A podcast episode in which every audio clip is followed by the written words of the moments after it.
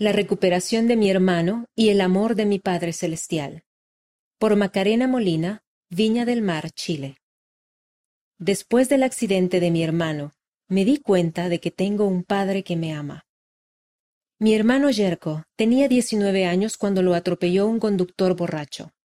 Afortunadamente, el amigo de Yerko había tomado un curso de primeros auxilios dos semanas antes así que mantuvo a mi hermano con vida hasta que el equipo de emergencia pudo llevarlo al hospital.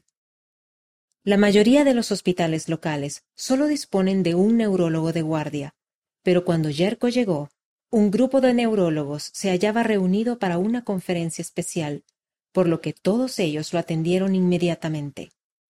Yerko pasó seis meses en el hospital, tres de ellos en coma.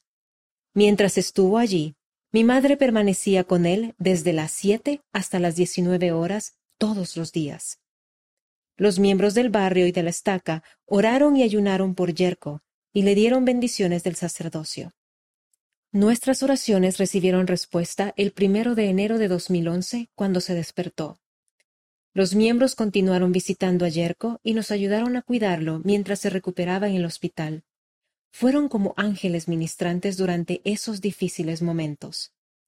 En la actualidad, Yerko todavía tiene algunos problemas físicos, entre ellos la pérdida de memoria a corto plazo. Sin embargo, puede caminar y mantener una conversación normal. Los médicos no lo pueden creer.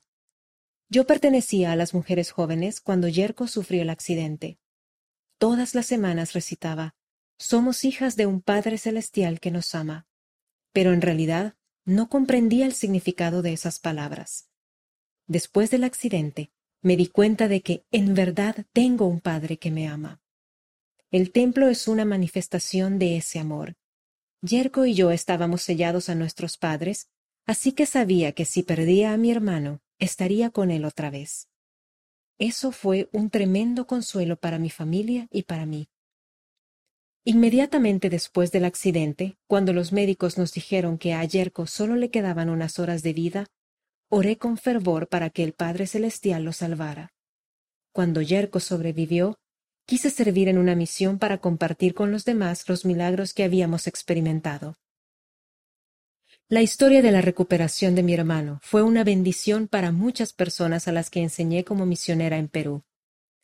Mientras compartía nuestras experiencias, sobre todo con personas que se enfrentaban a situaciones difíciles, se les conmovía el corazón.